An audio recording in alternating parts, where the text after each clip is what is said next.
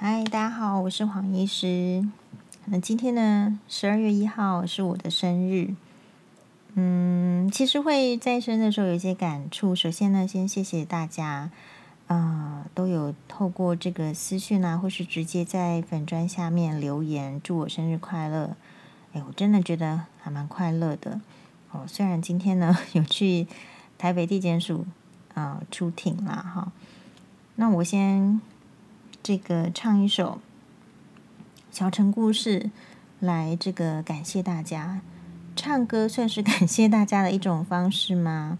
好，我们来听听看。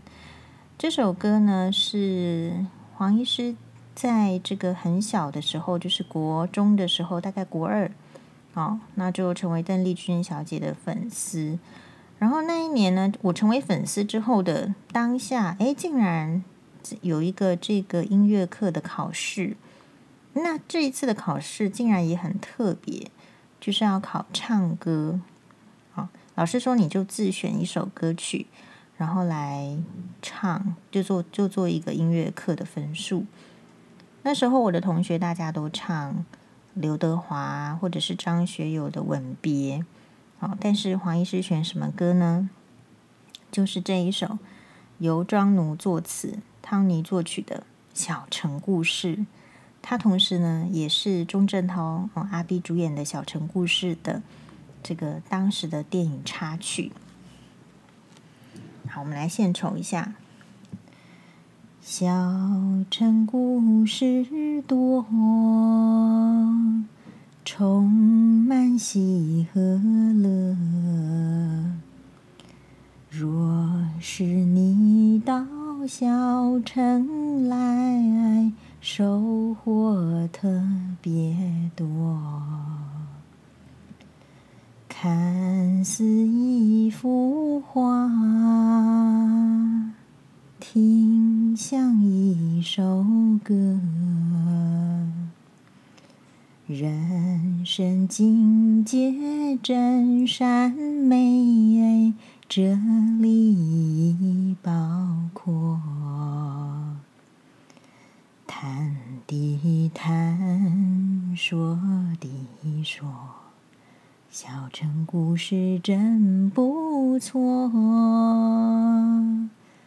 请你的朋友一起来，小城来做客。小城多可爱，温情似花开。悠悠春风迎桃李，雨露尽关怀。更要往下深。花要向上开，嗯，大地绵延续情分，一代接一代。嗯，就是它有两个版本哈，一个是小城故事，但是另外一首好像是。嗯，嗯，就是另外一个歌词，那我觉得都非常好听，我都非常喜欢。那我今年的这个生日呢，非常的特别，就是我竟然在生日的前一天收到这个我的偶像邓丽君小姐的大哥邓长安先生呢，特别寄给我呃邓丽君小姐的纪念品。嗯、那这个。邓长安大哥，他是说他是看到电视节目上知道我是邓丽君小姐的歌迷哦，所以他写的非常客气。虽然这个素昧平生，可是呢，他哎也寄来这样子的纪念品给我。说实在，我非常非常的感动与感谢。嗯，其实我是邓丽君小姐的歌迷，大概资历二十五年哦左右。那我觉得非常特别的就是。嗯，因为我自己很喜欢这个邓丽君小姐，然后我比较没有机会追星，理由是因为呢，当别人有机会去追着这个小虎队啦，追着这个吴奇隆啦，好，就是乖乖虎什么的时候，嗯、我喜欢的偶像已经退出歌坛了，所以也就是说，其实我从小我喜欢的事情，或者是我做的事情，我觉得也跟一般的这个流行不是很赶上流行的。好，大家看我嫁的人也这个老了，这个比我大了十几岁，我我做的事情好像一直不是在流行中。那但是没关系，我觉得我就是喜欢，嗯，对我有启发的书，我就是喜欢我喜欢的这个歌声。然后我觉得，所以有时候哈，就是我前阵子有卷卷入一个，就是嗯，我觉得我今年这样检讨起来，因为我生日刚好是年底了，所以我常常可以在年底的时候做一个检讨。嗯，今年二零二零年，我觉得不只是这个世界有大的变动，就是出现了新冠状病毒，然后搞得大家就是几百万人已经全球已经死亡，然后你意想不到的所谓文明的。医疗先进的国家，举凡是美国还是英国还是法国，都在这个封城，都在锁国，所以你很难想象，在这样子的一个情况之下，其实后来你想想看自己，也许你今年跟黄医师一样，你觉得不是那么顺，不是那么顺的意思是说，其实感觉好像莫名其妙，很容易，呃，不晓得今年是庚子年，好像特别会这样。你比较容易陷入到一些争执，好，或者说你本意不是这样子，但是人家就是会曲解你的意思等等，会陷入一些纷争啦。但是我们再回过头来想一想，就是，嗯，其实你不管陷入什么纷争或是什么，我觉得其实都没有影响的很很久远。为什么？因为我们都不是真正的。名人，我自己觉得是这样。不管是你还是呃谁，我觉得我们都没有办法像邓丽君一样这么经典，这么很久传唱着歌声，让人家喜爱，让人家怀念，让人家永难忘怀。所以，当你知道自己的这个，或者像黄医师一样，知道自己的呃程度，或者是我们的状况的时候，其实没有什么好。看高自己或是看扁自己的，我觉得我可能是因为都喜欢太优秀的人了，所以就可以看到自己的渺小。那如果你正是知道了解自己的渺小，你就会知道说，其实人家攻击你，或是踩你，或者是啊、不喜欢你，其实也是一时的而已，因为你真的没有那么伟大，我们真的没有那么伟大。好，所以也许大家觉得黄医师比较。乐观或者是比较正向，其实是因为我觉得，就我们是普通人啊，我们又不会很久不变啊，所以你今天遭遇到的这个人，你的挫折其实都是有原因的，只是你愿意用哪一种方式去解释它。在年轻的时候，嗯、黄医师跟大家一样，都是经历用这个什么星座来解释，对吧？你一个不顺。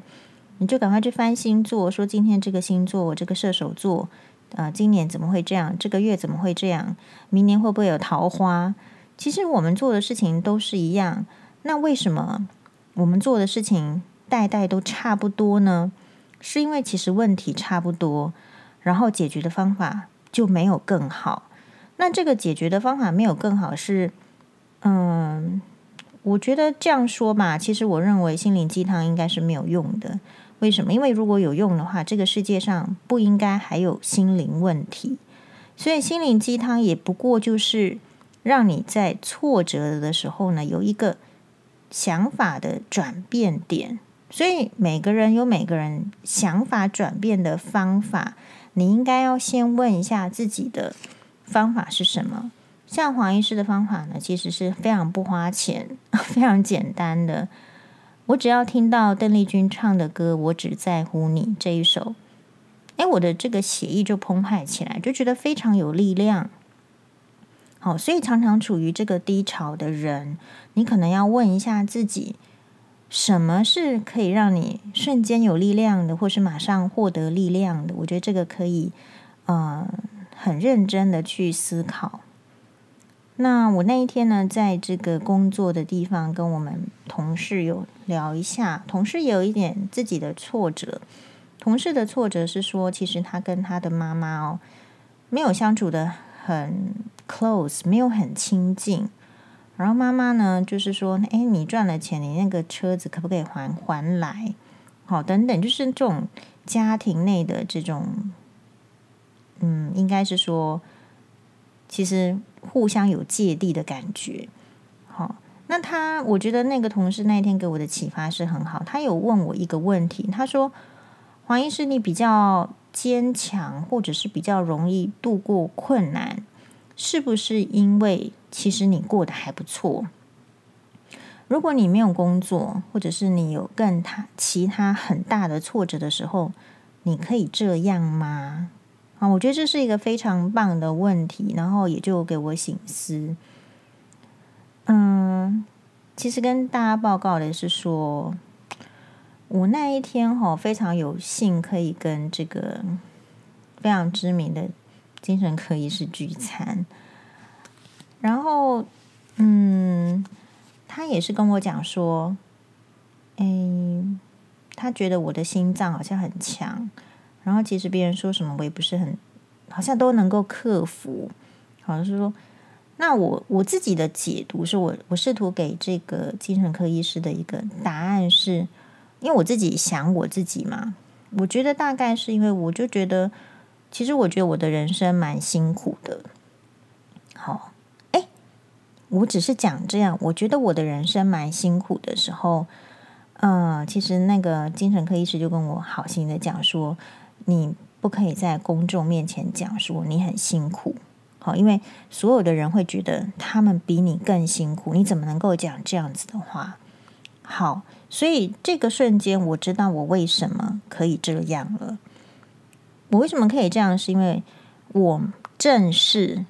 自己的辛苦，还有自己的快乐，然后我觉得那是我的人生，我不用跟其他的人比较。我觉得辛苦，他就是辛苦；我觉得他是快乐，他就是快乐。我的标准，这种喜怒哀乐的标准，是建立在我的感受之上，不是福音这个社会大众的感受。如果你连自己的感受都要福音这个社会的标准，很严格的福音的话，就是符合的话，其实压力会很大哦。怎么很大呢？我们今天哈，哎，我们希望学妹没有来收听我的这个 podcast，应该是没有，他们应该没有时间。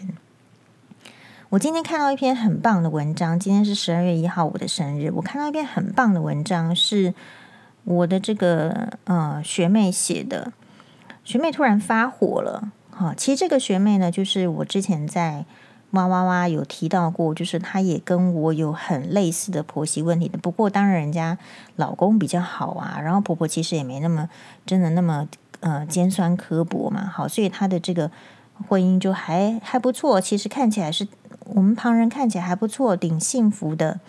但是呢，学妹有时候还是会在她的这个脸书上写她的这个。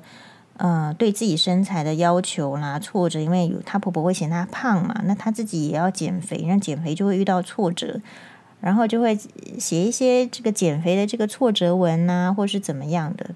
然后她今天突然就是发了一篇我觉得非常棒的文章，大概是有人看到她这一些抱怨之后呢，玻璃心碎掉，然后大概就是跟她讲，我在猜了哈，就说：“哎，你已经很幸福啦，你看。”又是医生，然后又是怎样怎样怎样的？你怎么可以在那边讲一些抱怨的文章？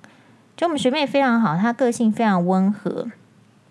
好，那这个嗯，眼科医师的个性大部分都很温和，然后除了黄医师以外，好，那他突然暴怒，他就说：“这个是我的个人 FB 个人脸书，我想要怎么样表达我的感受？”我就表达，你们玻璃心要碎掉是你们的事情，所以我们必须自问，在生活上还有在脸书上，多少人是压抑很久了，老是被不相干的人，好像杂七杂八的要顾虑他们的感受，没有办法表达自己真实的感受，那种压力到底是不是压垮骆驼的最后一根稻草？应该是，只是大家没有正式去检讨。那我就回了这个学妹说：“哦，学妹，这是我今天看过最棒的文章。为什么？因为我觉得那些玻璃心会碎掉的人，是因为他们没有足够的社会经验，去把他们的玻璃改成强化玻璃嘛。那他们的玻璃一直都很很烂啊，所以碎掉是应该的嘛。那我们要去呵护那样子的玻璃，就超越了我们凡人的能力。哦，所以这个是今天就是最近的这个生日有非常多的启发。其实生活的启发俯拾皆是。嗯、你看别人看自己都可以成为自己的力量。所以也许有人会觉得黄医师很有力量，其实我也不过就是跟大家一样。就是在历经非常平凡的生活，但试图从平凡的生活中去想一些好笑的啊、有趣的啊，比如说跟大家分享我今天这个好笑有趣的事情好了。我今天哦，这个因为前夫告我妨碍名誉嘛。首先呢，其实我觉得，嗯，妨碍名誉这件事情哈，真的是你这个人要很有名誉，别人才能妨碍吗？那你如果老是做一些就是龌龊见不得人的事情，你自己都不在乎名誉了，然后你又来说别人妨碍你的名誉，我们也莫名其妙啦。好，好，那那前夫的状况，反正总之就是他就是告我妨碍名誉，是因为我在这个新闻哇哇的节目里面，曾经这是二零一八年了，很久以前，好的这个二月五号那一天是在跟几位来宾一起讨论。就是男女之间朋友送礼物的事情，然后那一集呢，我记得是在就是有一段呢，就提到说，哎，前夫有送我名牌包包，好，那是情人节礼物。然后呢，我也有回赠他一个三万五千块的，啊，其实就是 Louis V 的公事包，好。然后之后再讲到说送手机的事情，然后我有提到。诶，他那个手机哈送我的时候，因为在车子上，好像就是一盒这样整个这样丢过来。但是节目也有示范那个动作。那总而言之呢，就是前夫对我这样的说法不满，然后他就去呃这个法庭上哈，就他就提出这个妨害名誉的告诉。那这所以其他的这个呃庭上的问讯内容，我当然是也没有办法透露啦。我讲现在是在讲庭外的事情，我那。我今天呢，就是提早到，那呃，就等律师。好，哎，那我在等待的时候，其实因为我对那个地方不熟悉啦，我就在法警室外面的这个座椅等待。然后我就看到，嗯，就是也有人会注意我，然后但是我不知道啊，哈，我就继续坐着。那就有一位女生，她就走进来，好就。靠近我，然后就说：“嗯，不好意思，嗯，我看她是女生的样子，我以为是她知道，呃，他看起来好像知道我是谁，然后所以我以为他是要来问说，哎，那个黄医师，我想要，是不是不是可以介绍好的律师啊？或者是说我以为他是有什么婚姻还是婆媳问题要问我，所以我就说，所以我就跟他这个也攀谈了起来，然后他才告诉我说啊，他是这个。”啊、呃，这个报纸的呃呃，这个媒体的记者，然后是不是可以跟我聊一下？那我这个人就是就是你可以呀、就是有时间的话，我就有问必答嘛。哦，所以就稍微聊起来。那 这就是今天的这个趣闻了哈。也就是说，其实可能一般人会觉得生日到这个法院确实也蛮无奈，生日可以做其他。更更好的支配呀、可是我们今年就是你看到这么多人都死掉了嘛，哦，所以去法院还是比去殡仪馆好。就可能我 我我 handle 这个不喜欢的事情或是比较挑战的事情，其实我不会带什么情绪。就是如果我一直在想说有哦，我们有接到这个呃网友好、哦、来讲说，真的是。很烦，因为压力很大，要要去争取监护权的，我觉得都很烦。所以我现在分跟大家分享一下，我如果去出庭去去法院的话，好像之前我大概怎么调整一下自己的心情，就是这么讨厌的事情，我觉得你要分散注意力。你的分散注意力是来自于说，其实一件事情去到法院，你该准备的应该是准备的差不多了，就像所有的考试。或者是面试一样，好，所以其实你当天要 怎么样紧张都是白紧张的。你该准备的事情你，你应当是之前就准备好了。那之前就准备好的意思是说，你要去想对方可能会拿出什么来挑战你。哦，你不要自己模拟嘛，你可以跟律师模拟一下，或者是你做好所有通盘的准备，然后看一下自己什么是什么被告的状况啊，好，或是你这个监护权你到底还有什么漏洞，或者说你有什么有利点。你要赶快整理出来，反复再三。那么这一些，这个我觉得要讨论，因为我们的就是说观点是非常限制的。我们的观点限制的意思是说，我们会因为我们的学经历、我们的思考，其实一个人的观点是很很受限的。好，所以为什么我我会建议大家要收看新闻哇哇哇，就是这样。表面上看起来好像是无聊的节目，为什么？因为议题太频繁了，好像很无聊。可问题是，当五个来宾出现的时候，有五种观点的时候，就提醒你，你的观点可能不是最好的。如果你随时有这种准备的时候，其实我觉得你比较能够容纳各方的意见，然后你自己就可以更好。所以第一个还是准备，然后第二个。如果你已经做好准备，但是你心情上还是很容易焦虑的人，那么就表示说你要分散注意力。比如说像我的分散注意力，是因为我本来事情就很多，所以我不太可能把我的心思哈都只有在一件事情上，因为我就是同时要工作，同时要照顾小孩，同时要 care 自己，照顾自己，然后同时还要弄这个粉砖，还有这个录音。我本来就是一个很多事情的人。但是这些事情有没有人很有一些人很多事情会造成压力，可是我是利用很多事情来分散压力，也就是我的这个专注点不会只放在一件烦恼的事情上，我有很多事情一步一步会做。好，比如说最近还欠一件事情，就是要要这个大力的推荐给大家新西亚的新书。好，不过就一件一件来。那所以去法院的时候，你要分散什么事情呢？你要想一下。你到底要穿什么衣服去？哎，我昨天就想了一下，哦，我我其实今天是生日，我很想穿一件粉红色的这个洋装外套去，而且今天台北天气又很冷，但是又觉得去法院穿的这样红好像非常奇怪，真的就好像你去医院你穿太红也感觉很怪一样，除非是去看新生儿小孩。好，所以我后来还是改穿了一件，就是比较灰蓝系，然后看起来比较稳定沉着的这个，呃，也就是比较像是风衣外套去，然后也很保暖，是 cashmere 的风衣外套去。所以其实这个你要穿什么，然后你要搭什么，然后就是一个搭配了。如果你让你的整个心情都陷入在那个案件里面，当然保证你会非常的焦躁啊。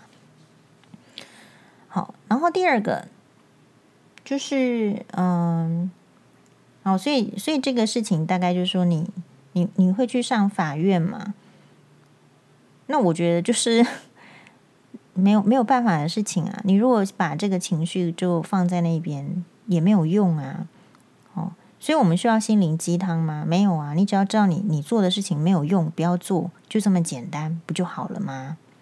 好，那没有用的事情。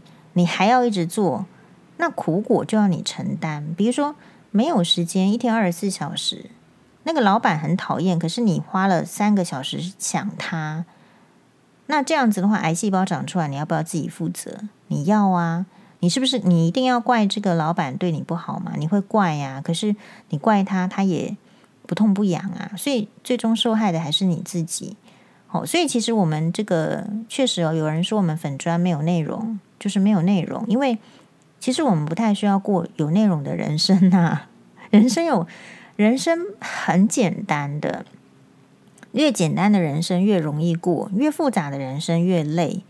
那如果你没有什么体力或没有什么岁数，你你当然是选简单的过，或者说你的 loading 很大哦，当然就简单的过。好，那我们这个。我我再想一下哈啊，对，然后你知道所以我说大家要更支持单亲妈妈，理解单亲妈妈的辛苦就是这样。像今天生日，好，我们这个风尘仆仆的跑去台北地检署出庭，好，然后就是你知道很，我自己觉得它是一个可笑的 可笑的案件啊。你知道检察官的时间你留给人家去缉毒嘛，去抓黑道嘛，结果他你就你你把他抓来审理，就是这种丢不丢手机的事情，这样。好，那没办法，对不对？你遇到的人就是这样。那我们来看看，同时间黄律师在干嘛？人家就是好好的打扮，然后背上这个粉红色凯利包，然后出去吃了这个日本料理，好好的庆生。但是我，我今天也不错，就是我今天中午的时候突然想说。既然有出去呢，我晚上就订了这个极品海鲜的信义店，好，然后就去吃极品海鲜。哈，很久以前还蛮常吃的，那后来就是说，呃，比较少去吃，因为后来有一段时间都在小孩子都不顺利，都在忙小孩子的事情，当然就不太可能去吃什么极品海鲜啊。然后后来再有一次再去的时候，觉得好像觉得不知道为什么，觉得没有以前吃的时候那感觉那么好吃。诶，但是我今天去吃哈，因为我我这个人嘴还是蛮挑剔，因为毕竟吃太多好吃的东西就会变挑剔。比如说我对日本料理就变挑剔啦，因为我已经吃过寿司啊、寿司之神的儿子捏的寿司了嘛，我也吃过了这个日本政要啊会去吃的那种料亭名店好几家，好，所以我一定会变得这个口味刁钻起来，或是要求高起来。我今天去吃这个极品海鲜信义店的时候，又发现它非常非常好吃。怎么说呢？它其中有一道叫做无香豆腐，其实就是臭豆腐，把它切成丝，然后再跟这个泡菜一起炒一炒，哇，超好吃的！这当然是它的招牌。然后呢，又觉得说，哎，今天呃，我后来因为去法院之后，应该要去捞一捞啦，哈，所以我就跑去一零一捞一捞，哈，就用人气来冲散晦气。其实开运的方法都自己想了，我比较喜欢不用花钱的。然后因为晚餐已经订了极品海鲜，所以我就没有去吃这个猪脚面线。我因为不可能再吃猪脚面线，再吃极品海鲜，那没关系啊，我就订了啊，我就点了一道菜叫做就是鸭血肠旺。哎，我自己来望一下啊。哦，然后最我觉得比较非常喜欢的。到竟然是他最后的，应该是送的甜汤吧？哦，那甜汤超好吃的，哦、感觉就是很像，虽然不是，但是我觉得喝的时候呢，非常的感觉像是好像在喝香港的煲汤一样，感觉自己皮肤就要变好了。对啊，然后他的那个本来是想点他的招牌就是极品流沙包，可是想说今天是生日，是不是应该来一点特别的一些啊运气的。好吃的食物啊，所以他们是有这个寿桃流沙包，就是外面是很像寿桃的样子，可是里面还是流沙包，还是一样跟流沙包一样非常好吃哦。所以信义极品海鲜非常好吃，嘿，好哦。所以我们今天就是说，我们这我们这个 podcast 有一个特色就是不要剪接。好，那大家如果说收听了之后耳朵痛的话，就自己去看医生，然后或者是你就自己调整那个音量，好不好？谢谢大家。